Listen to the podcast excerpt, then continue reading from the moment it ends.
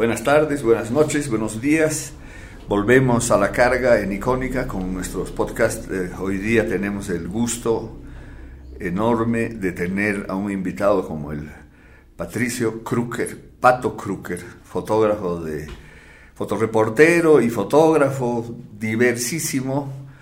Eh, y quisiera darle la bienvenida y agradecerle que haya aceptado la invitación. Gracias, querido Armando. Yo me siento como estar en casa aquí en Icónica. Sí, sí, hemos tratado siempre de hacer un, espacio y justamente, eh, entre otros eh, motivos de, estos, de estas grabaciones, es generar una comunidad de fotógrafos, ¿no? que hayan identidades, que la gente se encuentre, que escuche de uno y del otro. Eh, y yo creo que eso va a ser muy útil y necesario. Ese era el proyecto de Icónica, que ya tiene 13 años además. Bueno, Pato, quisiera empezar eh, hablando de un trabajo que ha sido importante y ahora lo están recogiendo, que es justamente este libro, esta publicación de los alteños. ¿No es verdad? Entonces, hay cosas interesantísimas, muy lindas. Para mí el Alto sigue siendo un territorio incógnito que vale la pena conocer, porque tú ves las, las explosiones de pintores, de músicos, de teatreros, es impresionante, es realmente impresionante. Entonces, esta es una contribución a entrarle. ¿Cómo ha sido el proyecto? ¿Cómo lo has levantado? Los, los Salteños fue un proyecto que nació cuando yo estaba colaborando con el periódico El Alteño, cuando el director Mario Roque eh, decidió invitarme a hacer fotoreportajes de la ciudad del Alto. Eh, al poco tiempo, Mario dejó el, el Alteño, el periódico, nos dimos cuenta que se venía el aniversario 25 de la ciudad del Alto, ¿no? el año 2010. La ciudad del Alto es fundada como ciudad independiente de La Paz en 1985 y el 2010 decidimos, gracias a un fondo de, de la CAF, documentar la vida cotidiana de los salteños por seis meses. Y en este proyecto yo lo invité a colaborar conmigo como fotógrafo Alfredo Ceballos, un gran colega que también estaba viviendo en ese entonces en la... Y también es fotoreportero, pues, ¿no? Exacto. O sea, una buena yunta. Entonces, justo unos meses antes de iniciar el proyecto, yo tuve la oportunidad de visitar una retrospectiva de los americanos de Robert Frank en el Metropolitan Museum de Nueva York. De los americanos de los, después de la crisis del 29. de Robert Frank de los años 40, 50. Entonces, ahí en el Metropolitan estaban las hojas de contacto de Frank, la carta original al Guggenheim y el catálogo de la expo, que era un libro gigante. Entonces, de cierta manera, este libro, Los Salteños, es un homenaje al trabajo de Frank obviamente muy distinto, ¿no? Porque uno es blanco y negro, este es color, pero también este libro tiene varias reseñas y guiños, por ejemplo, empieza, la primera foto de la serie de fotos empieza con el nacimiento de un alteño. Averiguamos en qué hospital nacían más alteños o alteñas todos los días, pedimos permiso, una de las pacientes accedió y empezamos el libro con el nacimiento de un alteño que es también cómo se inicia la revista Life, ¿no? Con la vida, la vida. Entonces, para mí era importante hacer esa investigación. Entonces, en el libro hay muchas referencias. Y una de las cosas también más lindas fue que en ese momento yo tuve la oportunidad, también me regalaron un libro de escribir con la luz de Vittorio Storaro, el cinematógrafo italiano. El director. El director. Chapeau. Entonces, yo estudio mucho la obra de, de Storaro, es un libro de referencia mía que yo voy siempre cuando necesito inspiración. Y cuando culmina, se culmina el proyecto de los salteños, se publica el libro, yo le mando un libro a Estoraro, a Italia, y su asistente me responde y me agradece, ¿no? Y me dice que, que, bien que, que, su trabajo había servido de inspiración para este proyecto. Eso para mí fue así como que, El wow, ¿no? Y, claro, y Los Salteños no es simplemente un libro por los 25 años de la ciudad del Alto, sino que se hizo exposiciones, primero se presentó en la ciudad del Alto, como tenía que ser, y después se llevó el proyecto a Santa Cruz y en la Casa de la Cultura eh, de Santero Rech, en la Plaza, 24, De, septiembre. En el corazón traemos a los salteños y hacemos un conversatorio, ¿no? Donde le invitamos a la Soledad Chapetón antes de que sea alcaldesa y a Mario Roque. Entonces se hizo también esa comunicación, ¿no? Porque yo creo que el Alto, como decías tú, es una ciudad sumamente ligada a lo aymara, a las montañas, ¿no? Ya el hecho de que esté a 4.000 metros de altura la hace única en cualquier aspecto, ¿no? Pero sobre todo esa, esa formación de su población de migrantes, trabajamos mucho con eh, eh, Marco Antonio Quispe, ¿no? Que nos ayudó con su libro de, de la descripción de todos los barrios del Alto. O sea, se hizo mucha investigación. Y también se cuidó en la edición y con los auspiciadores de tener la libertad de que el contenido no se negociaba, porque así como la ciudad del Alto tiene grandes empresas como estaba en ese entonces la fábrica de Ametex con gran tecnología o laboratorios Inti con la planta de, de Mentizán, el famoso Mentizán, también tiene crimen, también tiene la zona roja más grande de Bolivia. Entonces también se hizo esa documentación, ¿no? De todos, tratamos de hacer de todos los aspectos de, la cotidianidad de los y, y, había que evitar cualquier tipo de censura, porque también ellos de repente no quieren mostrar sus eh, la hilacha, como se dice. 100%, por eso yo decía, el contenido no se negocia.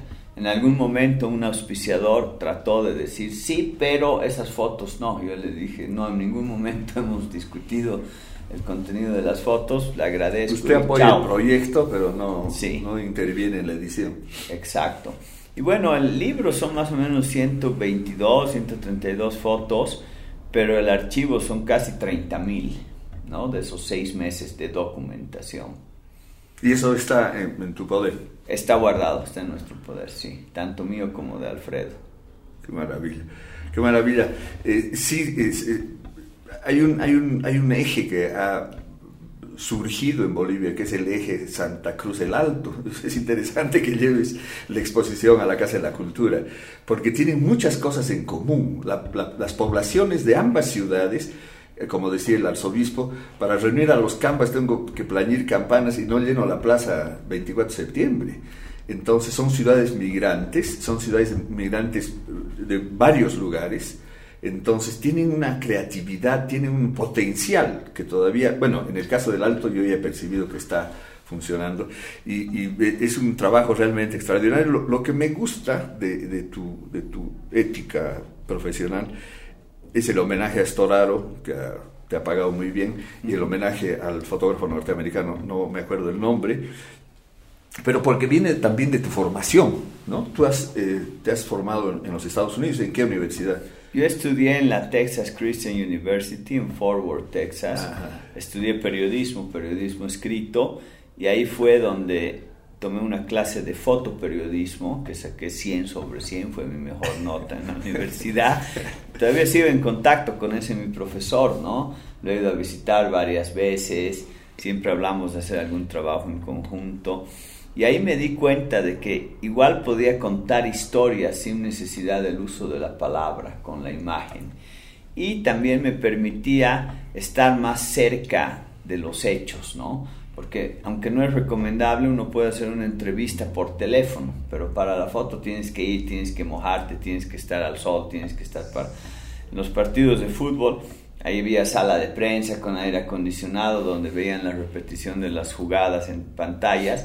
El fotógrafo tiene que estar en la cancha donde te puede llegar un pelotazo. Donde varias veces. Sientes el sudor de los jugadores. Se, te viene encima corriendo uno, claro. Sí. Y bueno, vuelvo a Bolivia, apenas termino de estudiar, no dudé en volver, ¿no? Me vengo a Bolivia y son 25 años ya que se cumplen ahora de que, desde que he retornado a Bolivia y he empezado mi carrera profesional. Y he tenido la suerte de que había mucho por explotar en el ámbito de la fotografía. Y también tuve la suerte de ser los fotógrafos de la transición de analógico a digital ¿no? Entonces siempre traté de mantenerme en la punta de la tecnología, ¿no? Traje la primera cámara digital profesional, hice el primer envío a un diario boliviano de un concierto de la Orquesta Sinfónica en el Salar, eh, con una cámara de 3,5 megapíxeles, la Kodak eh, Canon 520 DSS, que tenía 3,5 megapíxeles. El año 98 valía 20 mil dólares, la primera vez que la agarré el cuerpo. El 2001 la compramos en 5.500, yo fui a buscarla a Dallas, a Texas, y ese año hicimos el primer envío de una foto digital a través, de, la, través de la red, que era del concierto este que salió en la tapa de La Razón al día siguiente, ¿no? Y me acuerdo también en el entierro de Víctor Paz Estensoro en Tarija, que fui a hacer la cobertura con esa cámara. Estábamos en la iglesia cuando había la, la misa de cuerpo presente yo estaba en primera fila haciendo fotos y atrás mío Jaime Paz Zamora, Tuto Quiroga, lo, eh, Jaime Paz le dice, mira, mira su cámara, se ve la foto atrás. ¿no? Como si fuera algo. Y era, en ese momento. Era el juguete, claro. Era, era, ¿no? Entonces siempre he tratado de mantenerme con la última tecnología. Claro, el acceso a la tecnología como lealtad con el trabajo de uno, por un lado, pero por otro lado por la exigencia también, ¿no? Eh, hablábamos con varios colegas sobre esto de que la fotografía tiene que ser un oficio de exigencia, de calidad, de... Entonces, la primera cámara, el, relato que has hecho ahorita sobre el entierro del doctor Paz, y hay un tema que ha aparecido en la fotografía que es bien importante, que es justamente esto del dron. Yo he visto tu trabajo eh, en varias ocasiones, lo has mostrado, y es, y es un instrumento, ¿no? Porque tampoco hay que tenerle miedo, porque seguramente habrán los, los, los, de, los de principios que van a decir cómo, el dron, quién fotografía, porque el que aprieta, quién es el que aprieta, no sé. Pero a ver, dime cómo te fue, porque eso también es aportar con tecnología. Sí, yo, yo no me considero un fotógrafo muy, muy técnico, ¿no? Tal vez porque no hago estudio, producto, donde sí requiere más, digamos, cuidar lo, técnico, ¿no? Eh, tú eres fotoreportero. sí, lo mío es más... de, la vida, de la calle, de la... Sí, ¿no? Es tener esa sensibilidad que te toca, que te, que te pide sacar la foto, ¿no? Cuando estabas estudiando periodismo, ¿era lo que te interesaba y aparece la cámara o te interesaba la cámara siempre? Me interesaba la cámara siempre. Ah. Desde muy chico yo tenía filmadora, cámara de fotos, en el colegio filmaba los partidos de fútbol, ese tipo. En, las, en los viajes de los amigos siempre me llevaba, yo era el que documentaba, ¿no? Los, y repartías los, los hechos. ¿no? Entonces, sí, la tecnología es algo que va de la mano. Eh, y el 2009 yo he publicado también un libro hecho todo con teléfono celular, ¿no? Antes de que salga el iPhone, ¿no? Eh, con un Nokia para un proyecto contigo viajando por todo Bolivia, ¿no?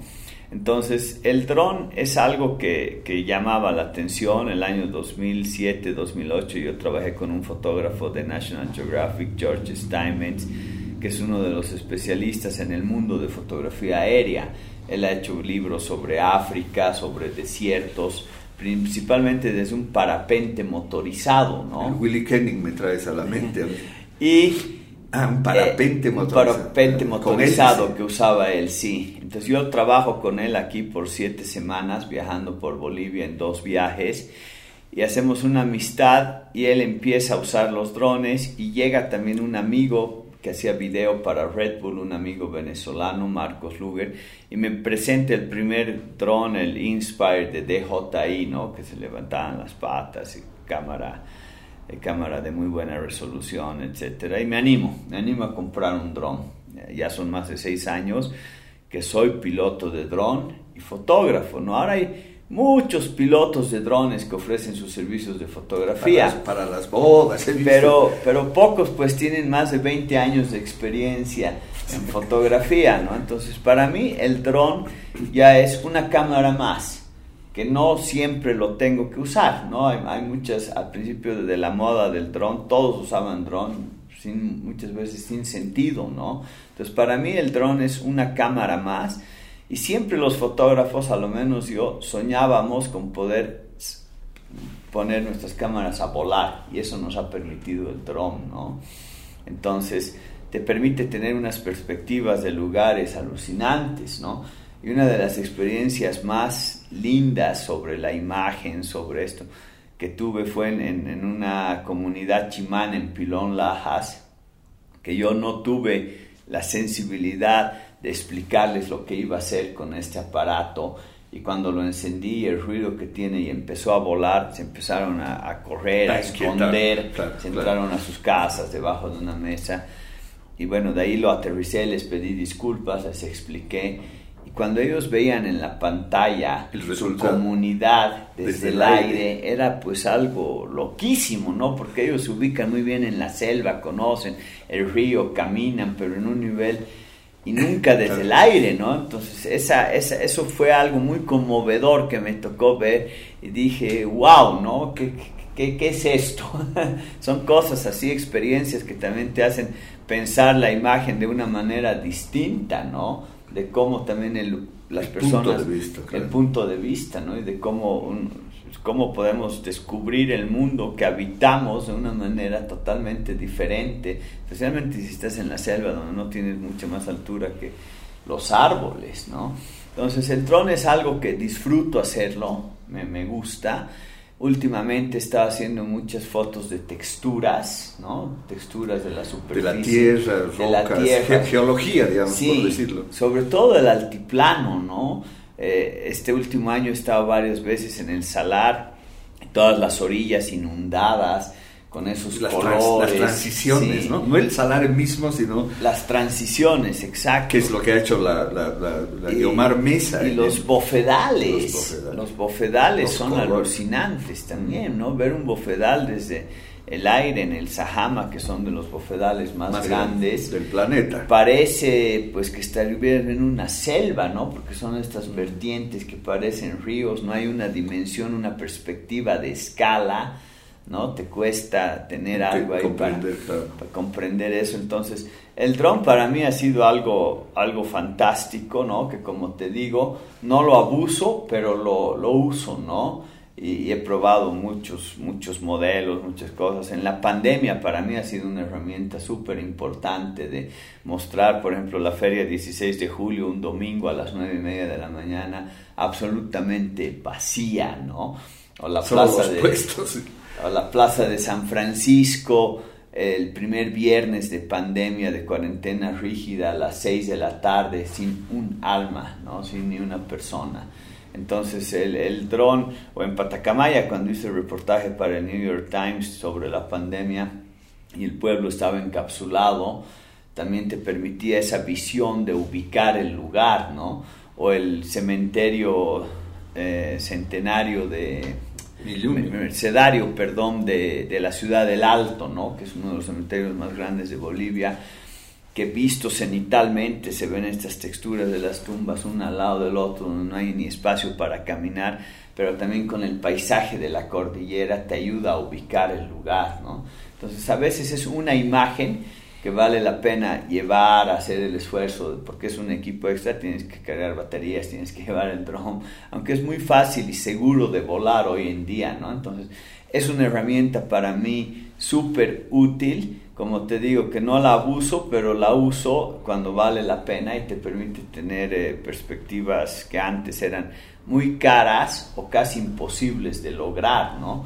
Yo había hecho algo de fotografía aérea desde avionetas, desde helicóptero, había trabajado en Panamá haciendo un proyecto donde alquilamos helicóptero, pero ahora el dron pues lo armas en tres minutos y lo sacas a volar y no pasa nada. Pero lo, lo que dices es, es interesante porque es una cámara más, por un lado, y por otro lado, a ti te ha abierto también una perspectiva de, este mundo que tú como fotoreportero y fotógrafo tratas de, capturar, ¿no es verdad? Y eso te ayuda muchísimo porque lo tomas en cuenta, ya es parte de tu... Eh, y lo usas cuando es necesario, en el sentido este de contextualizar sobre todo, ¿no? Que es tan importante en el, en contar las historias, que es un poco lo que decías de tu profesor en Texas, ¿no es verdad? Sí, es, yo creo que la fotografía hoy en día estamos viviendo una democratización, creo que estamos llegando al final de la curva del uso de la imagen como herramienta de comunicación, ¿no? Eh, me imagino que tú hoy día ya has recibido alguna imagen o has mandado alguna imagen por WhatsApp eh, subimos millones de, de, fotos a Instagram todos los días, a Facebook, a las redes sociales. Entonces, ¿cómo haces para que tu imagen, tu trabajo llame la atención? En medio Mostrar nuevas cosas. imágenes diferentes que no conocemos, que no estamos acostumbrados a ver. Entonces, el drone nos está permitiendo de una manera accesible y segura de lograr ese tipo de imágenes, ¿no? Que te preguntes y digas, wow, nunca había visto algo, esto o algo así. Claro que es lo que yo siempre he dicho que es la esencia de la fotografía, es decir, un universo que solo existe fotográficamente. O sea, si, si, tú, si, si, tardas en reconocer una foto, e, está muy bien la foto. se acerca a lo que es, o sea, se acerca a la realidad, pero te desconcierta. Y ese es un, ese es un tema bien interesante, Sobre todo pensando en el espectador, ¿no? Que dice, ¿y cómo es esto? ¿Y dónde es esto? esa, esa curiosidad de entrar a la fotografía.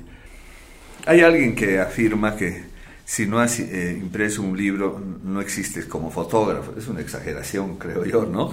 Pero no, porque es un medio de difusión de la fotografía impresa en papel, que es lo que se enfrenta con, el, con el digital, que es feble y desaparece. Yo me acuerdo en el Smithsonian haber estado y eh, ellos guardan todo en blanco y negro, eh, ¿cómo se llama?, pasado por, radiación para que la emulsión eh, se quede casi mineralizada, ¿no? O sea, el preservar la, cultura de la imagen requiere, por un lado, de la publicación, de su difusión, porque es parte de la cultura, es parte del arte. Entonces, yo quisiera que nos hables de proyectos de, de impresión que tienes y que vas a enfrentar, proyectos en verdad, ¿no es verdad? Como el del alto. Yo creo que, como tú decías Armando, la definición de fotografía es que tiene que estar en un medio impreso. Si no está impresa no existe, de nada sirve que esté guardada en un archivo de diapositivos, de negativos, en un cajón o ahora en un disco duro de una computadora o en mi teléfono donde ahorita tengo más de 13.000 imágenes, ¿no? Y el Instagram sí es lindo, ¿no? Pero es instantáneo, es Instagram, ¿no? Se va, se va, se va, se renueva, se renueva. Entonces yo creo que sí es importante como fotógrafos, no solamente la difusión de nuestro trabajo en exposiciones, en galerías, que también es parte importante de la fotografía, pero en la publicación de impresos, ¿no? Yo le tengo una pasión, tengo una colección de libros, que, me encanta, ¿no? Eh, y, tocarlos y ver el papel y cada vez volverse más exquisito con el tipo de encuadernado, de tapa, de acabado, etcétera, ¿no? Entonces, sí he tratado yo de muchos de mis trabajos de volverlos eh, libros, ¿no?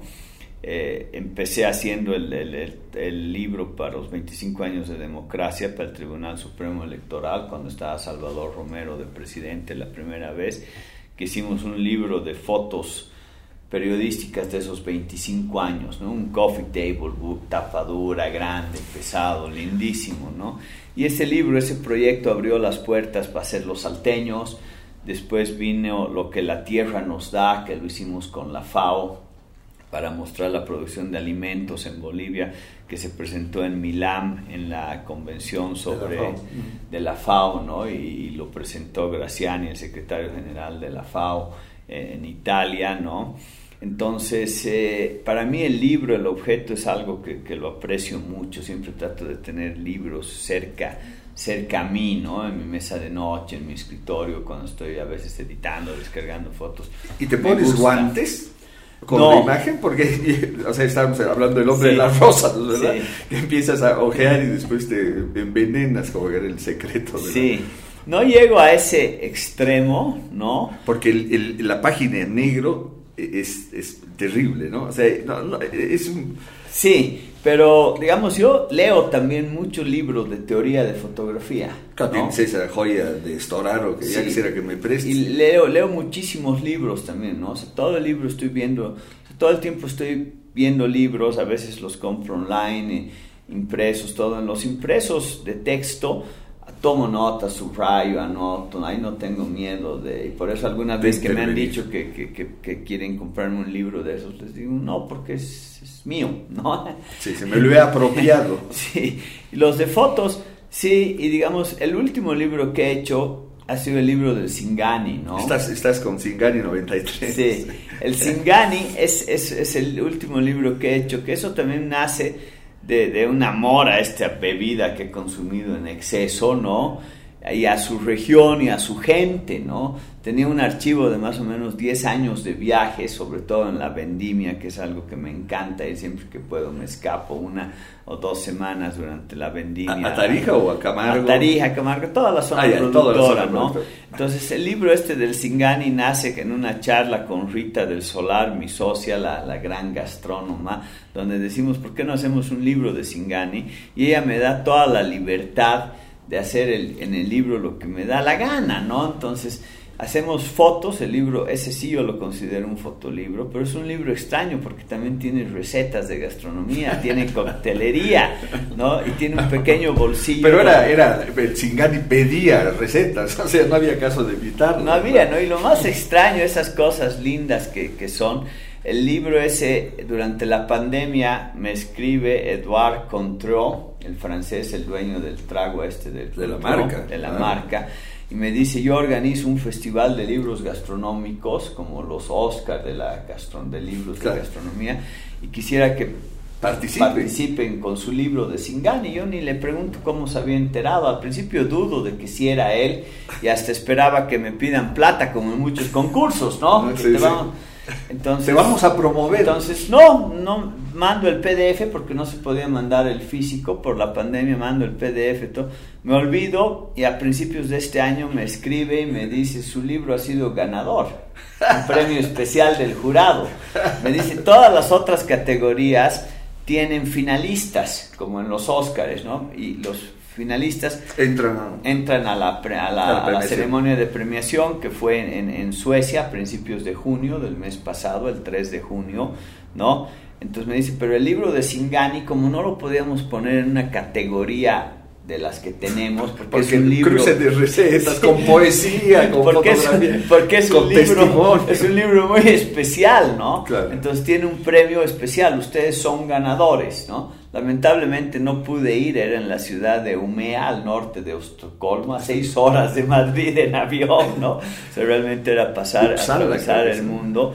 Pero el libro, bueno, ha ganado este premio, ¿no? Que es un premio pues súper importante de los Gourmand Awards. ¿no? El, claro, el, el, libro te ha abierto un universo que, ni siquiera sospechabas que existía. Exacto, ¿no? Y además ese premio es pues para el Singani, ¿no? Por supuesto. Además. Y, y, ese está sirviendo de impulso el próximo libro que tenemos ya casi terminado en la producción fotográfica sobre cafés especiales es otra pasión de las, que, he adquirido yo en los últimos años trabajando con productores, yendo a las fincas, visitando, haciendo... ¿Conoce el proyecto Carlos Hugo Molina del hacer de Bolivia un café tal? Exacto, ¿no?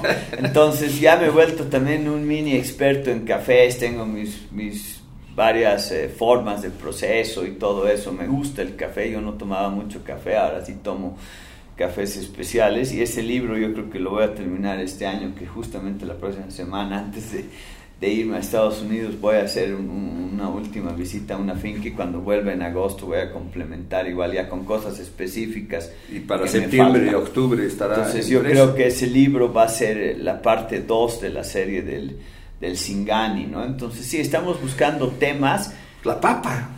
Eh, la papa podría ser. Tenemos en verdad la quinoa real. La quinoa real. En, en, en, en, la lista. Tenemos el maní, que es origen de Bolivia. Bueno, los ajís, ¿no? Bueno, esa es la receta del solar, ¿no? Sí, que exacto. Ha, que ha establecido científicamente que el ají nace en Chuquisaca y de ahí. Padilla. y el maní, el origen del maní en el mundo es Bolivia. La Asociación Mundial del Maní ha certificado que el el, el, más antiguo es de origen boliviano. Y me encanta el maní también, no sé, un maní con un chuflay, pues la combinación perfecta. ahora, ahora, estamos hablando de esta, eh, cuando estuve en el Smithsonian con motivo de los 500 años, decían los norteamericanos que los españoles se habían equivocado porque buscaban oro y plata y el verdadero tesoro era el maní, la papa, el tomate, la palta, ta, ta, ta, ta, ta. ¿no? que dieron vuelta el mundo y lo alimentaron. Pero aquí hay algo, porque en el caso de la quinoa, eh, he leído un artículo que dice que está en una, en una terrible situación, porque se ha publicado eh, Kino en otras partes. Y en este caso, la fotografía con la alianza con tu socia eh, podría ayudar un poco a revalorizar lo que es la quinoa en Bolivia y como certificación de origen. Hay quinoa en todo el mundo, pero quinoa real solamente a 120 kilómetros de radio del Salar de Uyuni. Entonces, eso es lo que tenemos que explotar. La quinoa real vale el doble, el triple que cualquier otra quinoa, ¿no? Entonces, eso es lo que tenemos que explotar y mostrar. Y qué bueno que la fotografía sirve. O sea, que no solo relate, hable, sino pelee. Correcto. La preocupación frente a un trabajo como el tuyo, como el del Tony Suárez y tantos otros fotógrafos, hemos hablado del Freddy Alborta, Willy Kending, en fin, y no solo ellos, que son los, nuestros contemporáneos, sino los fotógrafos que nos anteceden, Jorge Ruiz, y, en fin. Nuestro problema es ahora lo mismo que la quinoa, lo mismo que el singal, tenemos un tesoro y no podemos ni preservarlo ni promoverlo. Entonces, e, está en la punta de la lengua la necesidad de hacer un archivo, de tener un lugar donde se preserve, obviamente La Paz tiene condiciones climáticas eh, extraordinarias, ¿no es verdad? Me acuerdo que los norteamericanos guardan en el, en el desierto de Mojave sus, sus, textos y sus fotografías, ¿no? Nosotros tenemos el salar. Entonces, ¿cómo ves tú este, este asunto, no? Porque estás tú por viajar, estamos hablando de dónde dejar la cosa física, eh, digitalizar en algún caso, etcétera. Tenemos el Archivo de la Paz, eh, ¿cómo se llama? El Museo de Etnografía y Folclore, que tiene fotografía, pero me acabas de hablar de un entrañable amigo, eh, Javier Núñez, coleccionista, eh, recuperador, realmente ha hecho un trabajo silencioso y extraordinario, y ahora me das la noticia de que su hijo está pilas formado en Argentina y haciendo lo que nos hace falta, o sea, fotografía analógica, pero no solo, sino archivo de la fotografía. A ver, cuéntame. Ese es un problema que tenemos los fotógrafos. No somos muy ordenados con nuestro archivo, ¿no? Eh, mencionabas a Jorge, Jorge Ruiz. Lamentablemente mucho del archivo de Jorge Luis se ha desparramado por varios lugares, se han ido algunos prints originales. Yo tengo la suerte de tener dos prints todavía hechos por, por él, ¿no? De Freddy Alborta no se sabe qué, está haciendo su hijo, el, el Coco, ¿no? Ojalá haya, haya algún proyecto ahí para mantenerlo. Pero bueno, eh, Javier Núñez de Arco, que era uno de los coleccionistas más grandes de fotografía y de cámaras en Bolivia, y tuvo el anticuario ahí en el Prado por tantos años, con quien yo trabajé un tiempo ayudándolo a digitalizar parte del archivo de la colección Poznansky. Es un ejemplo de que sí se pueden hacer las cosas de forma privada, ¿no? Y su hijo Diego, que ha estudiado en Argentina, en Córdoba, fotografía analógica, revelado, tiene una especialización en revelado. Ahora ha abierto este laboratorio Silver Lab en el Prado, donde está dando el servicio de revelado, venta de rollos, eh, de cámaras analógicas, ¿no? Y está revitalizando algo que nunca murió, ¿no? Y se sabía, o sea, llega la fotografía digital, em, mejora la resolución, la calidad, bajan los precios tremendamente. No, y te, otorga además unos instrumentos y impensables. Yo he hecho laboratorio de color y blanco y negro, o sea, tienes tú unas... Y, y, lo analógico nunca se fue, ¿no? Polaroid se reinventó, yo mismo estoy trabajando ahora con dos cámaras Polaroid, ¿no? Que, que, que he heredado. Y bueno, eh, yo creo que esta la apertura de este laboratorio del Silver Lab, el mantenimiento del archivo, donde está el archivo de Poznansky, de Hans Hertel, es una buena noticia no solamente para los fotógrafos, sino para la fotografía en el país, ¿no? Yo creo que en Latinoamérica, porque la colección de Hertel, eh, eh, Hertel, si algunos no saben, no solamente era un muy buen fotógrafo, sino fue fotógrafo de la Riefenstahl, la documentalista más importante de Hitler, de esa época de Alemania. Yo he visto trabajos de en la escuela de cine clandestinamente, porque estaban prohibidos en Polonia, había que ponerle dos botellas de vodka al proyectorista y veíamos extraordinarios. Entonces, y Poznansky, ¿no? La fotografía sobre Tiahuanaco, el proceso del descubrimiento y cómo va. Entonces, no, no, son archivos. Y, y lo bueno, digamos, de Poznansky es que el señor era súper riguroso en la documentación, ¿no? Y en que publicó libros. Y ahí también se prueba la importancia de los libros, de las publicaciones, porque quedan esas referencias para entender el archivo ahora, ¿no? Y tal vez con esta distancia de ya son casi 100 años, o en algunos casos más de 100 años, de volver a mirar estas imágenes que son súper importantes por la época, ¿no? Porque Poznański es conocido por Teogonaco, pero también estuvo en la, el Acre, ¿no? Durante el, conflicto, el conflicto bélico, bélico con, Brasil. ¿no? Entonces, es importante los archivos, ¿no?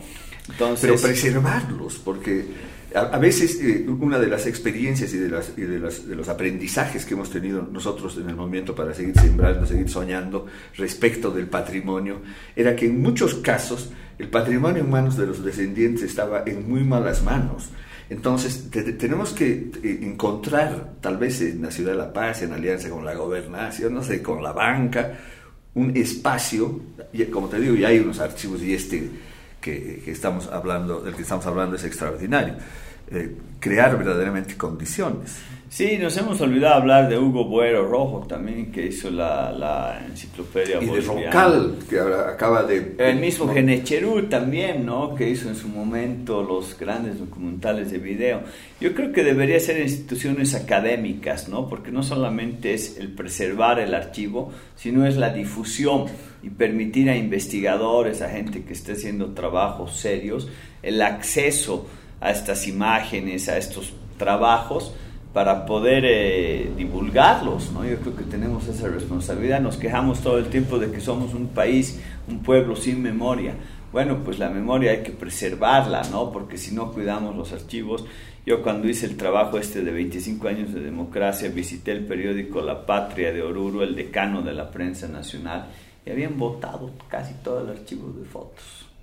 Sí, Lo mismo ha pasado en el deber, ¿no? Entonces, sí, yo creo que es una charla que deberíamos tener, ¿no? Como fotógrafos, como instituciones. Es necesario, es necesario primero mencionarlo, ¿no es verdad? Eh, poner el contexto. No se puede construir una, un país, y, tú has hablado del famoso fotógrafo norteamericano de los, los sí, Robert Frank. ¿no? Y después hay varios en esa época que Norteamérica se estaba descubriendo.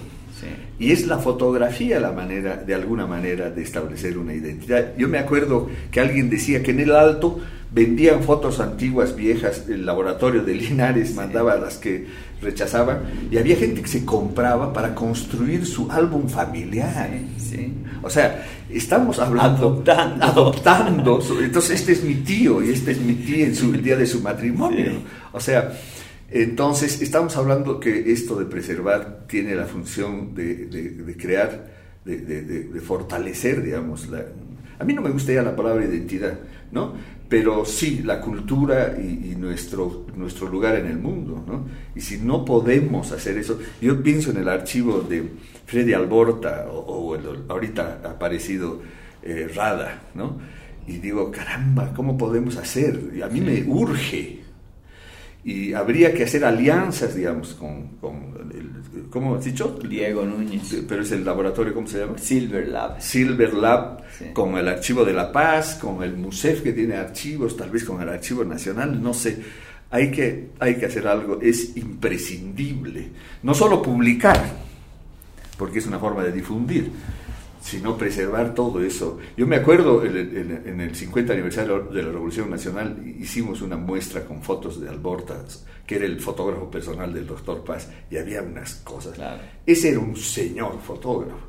Parecía, y él, él decía, no, yo soy como a Ruiz alguna vez le voy a hacer un retrato y me dice, no, no, no te molestes, yo no soy cineasta, yo soy peliculero.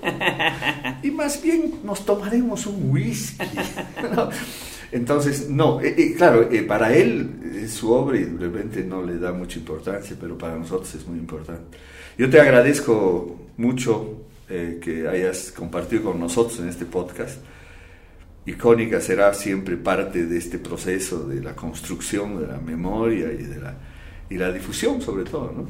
Y con, en la medida de lo posible, con la calidad que se necesita, porque he visto a varios fotógrafos, algunos de ellos llorar por haber visto por primera vez una copia suya bien hecha. Bien impresa, correcto, así es. Gracias, Armando.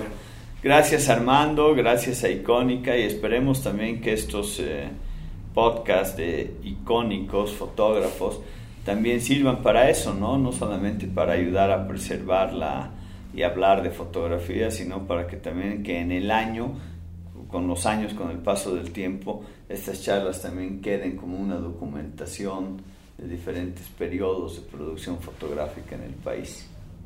De eso se trata. No estamos eh, inventando la agua tibia.